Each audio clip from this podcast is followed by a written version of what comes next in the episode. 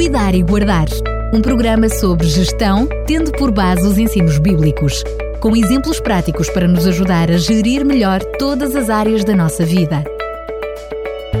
Cuidar e Guardar.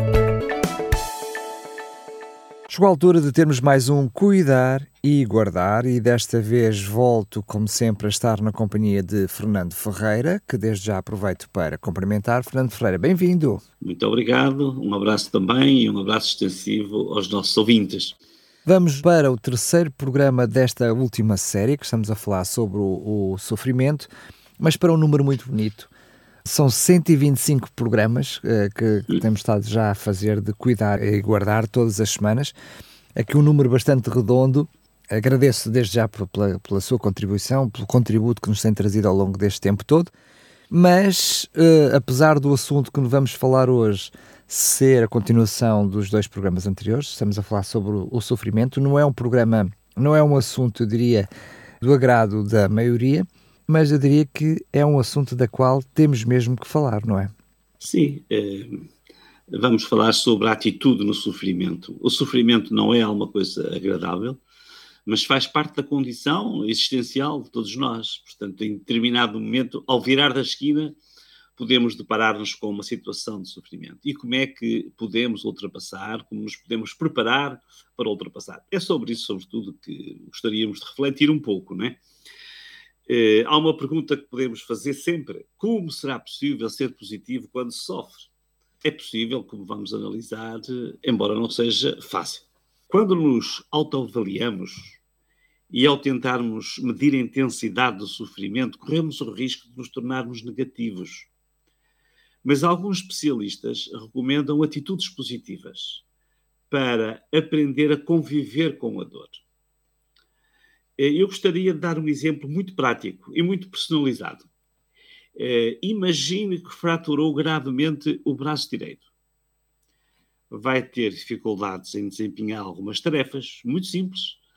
Vai-lhe ser muito difícil comer, eh, vestir-se, cuidar da sua higiene pessoal, fazer exercício físico, escrever, conduzir e até pode impedi-lo dormir bem. Ao sofrer estas limitações, e ao aperceber-se das incapacidades, notará que antes nunca tinha pensado como lhe fariam tanta falta esse braço e essa mão. Algumas pessoas, se a situação se prolongar, podem entrar em depressão, podem ser derrotadas pelo sofrimento. Porque há sempre um conflito entre a submissão e a resistência.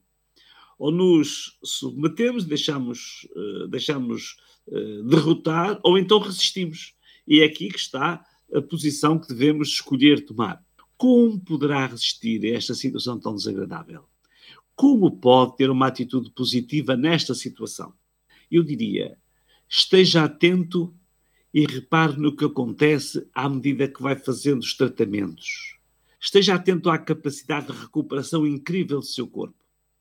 Em segundo lugar, com a ajuda especializada do seu médico, dos enfermeiros, e com o apoio do seu fisioterapeuta, irá poder confirmar que o seu corpo, quando bem compreendido e tecnicamente apoiado, tem capacidades incríveis para se recuperar. E uma atitude mental positiva vai dar-lhe uma força para seguir o processo de tratamento e recuperação. Os tratamentos podem provocar dor, mas vale a pena, que já está a ficar melhor. Repare como as sessões orientadas de fisioterapia são usadas as capacidades já existentes nos seus músculos, nos nervos e nos tendões. Passadas algumas sessões, já pode começar a fazer os primeiros movimentos. Nos tratamentos tem de se esforçar, chega a transpirar abundantemente, precisa de respirar fundo e os seus pulmões correspondem ao esforço. O seu coração está lá, e fornece mais sangue para alimentar o seu corpo em esforço e para enviar através da corrente sanguínea agentes químicos naturais que vão contribuir para a cicatrização e para a reparação das células e dos tecidos. Algum tempo depois, talvez venha a dizer: Nunca pensei que iria poder usar este braço novo. A capacidade do nosso corpo para se recuperar é incrível. Então, começará a perceber que, apesar das circunstâncias desagradáveis, que certamente gostaria de ter evitado, tem muitas razões para ser agradecido. Primeiro, agradecido ao Criador porque criou o seu corpo e criou o corpo humano com capacidades de recuperação admiráveis. E agradecido também aos profissionais de saúde que, ao estudarem o funcionamento e as capacidades do corpo humano, ajudaram científica e tecnicamente a fazer o esforço adequado no tempo certo para facilitar a sua recuperação. Em terceiro, pode estar agradecido a si mesmo porque não desistiu. Valeu a pena o esforço. Uns tempos depois, voltará a trabalhar, a fazer o seu exercício físico. Eh, com o tempo, talvez possa mesmo voltar a fazer algumas flexões com os braços e perceberá que o seu braço afinal está quase normal. Até que um dia, numa caminhada à beira-mar, notará que no sentido oposto vem um jovem cheio de força, que transborda de alegria a fazer o seu jogging com os amigos. Ao aproximar-se, cada vez mais, sorridente e ofegante, vai notar que a sua t-shirt tem uma, uma das mangas vazia. Este jovem vive feliz, apesar de ter nascido sem um braço. Irá perceber que é possível ser feliz a recuperar de uma grave fatura de um braço, mas muito mais. Há quem viva muito feliz, mesmo sem o braço. Dizem os especialistas que, para prevenir muita infelicidade evitável, teríamos de aprender a aceitar as coisas tal como surgem e aceitar os outros tal como são. Aplicando eh, estes conceitos à vida prática, eu diria que nesta saga da vida humana precisamos de aprender a pensar de forma objetiva, sem utopias nem misticismos. Todos desejamos e é possível sermos felizes, mas não é possível fugirmos a momentos de dor, de frustração e de luto. Isto é a normalidade da vida humana. Podemos ficar indignados por estarmos a sofrer e os outros estarem felizes. Mas, naturalmente e infelizmente, o sofrimento dos outros também irá chegar. Podemos assumir quatro atitudes positivas. Primeiro, esteja atento à dor que pode ser sua aliada. Qualquer ponta de dor põe em alerta os sensíveis mecanismos de defesa com que o nosso organismo está equipado. A dor pode salvar-nos a vida. Não ignore a dor. Ouça o que a dor tem para lhe dizer. Procure descobrir a sua causa, vá ao médico, faça exames. Não fique apenas a tomar medicamentos para disfarçar ou para anular a dor. Peça ajuda e resolva o problema que lhe está a causar a dor. Na maioria dos casos, a pessoa só resolve ir ao médico porque tem dor. Descubra as vantagens que a dor lhe pode oferecer. Segundo ponto, Aprenda a conviver com o sofrimento. Conheça e desenvolva um conceito mágico chamado serenidade. Já esteve algumas vezes numa marca de urgência de um hospital? Eu já estive três vezes. Uma vez foi uma crise grave de vertigens. Os bombeiros tiveram de me levar. Até deitado me parecia que iria cair. Outras duas vezes foi devido a cálculos renais, mas nada de grave. Qualquer uma destas ocorrências me causaram muito incômodo e dor. Recordo-me que, ao me sentir deitado naquela maca, a minha primeira reação foi dizer para mim mesmo: acalma e relaxa. Outro fator tranquilizante foi a presença e os cuidados do pessoal de saúde. Senti que estavam a tentar ajudar-me e eu precisava de manter a serenidade. A serenidade surge quando aceitamos a nossa realidade e temos a coragem de assumir até o fim. Terceira atitude: use os seus recursos mentais como aliados contra o sofrimento. Ocupe a sua mente de forma positiva e o mais tranquila possível. Bárbara Wolff recomenda a distração consciente como um recurso eficaz para suportar o sofrimento crónico. Grandes vultos da cultura como Immanuel Kant, Robert Schumann, Blaise Pascal testemunharam que, quando se punham a escrever, a compor ou a refletir profundamente, esqueciam, pelo menos parcialmente, o seu sofrimento.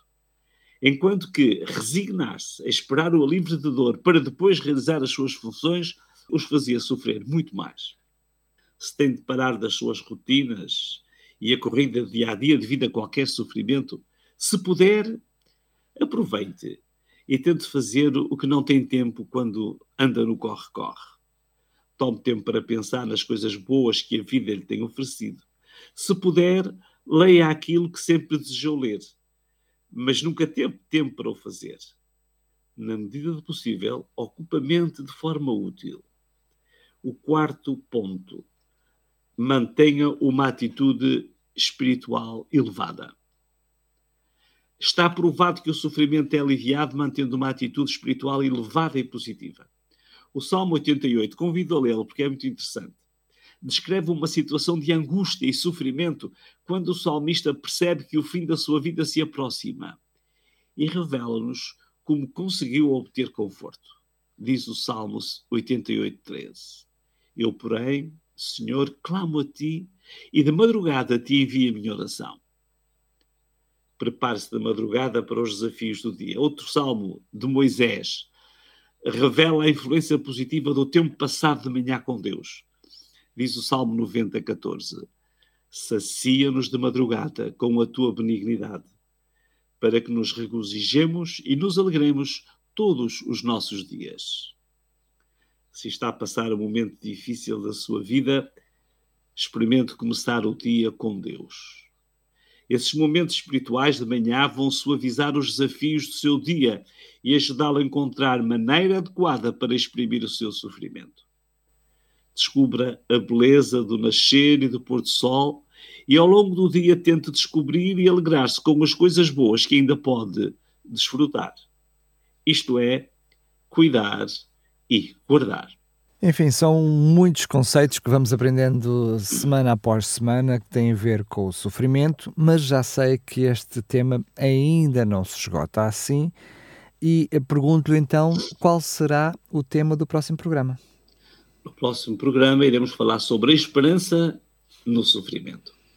Mesmo Também assim, é ainda um podemos ter esperança no sofrimento. Muito bem. É isso que vamos tentar perceber. Muito bem, Fernando Ferreira, mais uma vez, muito obrigado e até ao próximo programa, se Deus quiser para todos os nossos ouvintes e que se sintam animados, estão a passar por um momento difícil. Cuidar e Guardar um programa sobre gestão, tendo por base os ensinos bíblicos, com exemplos práticos para nos ajudar a gerir melhor todas as áreas da nossa vida. Cuidar e Guardar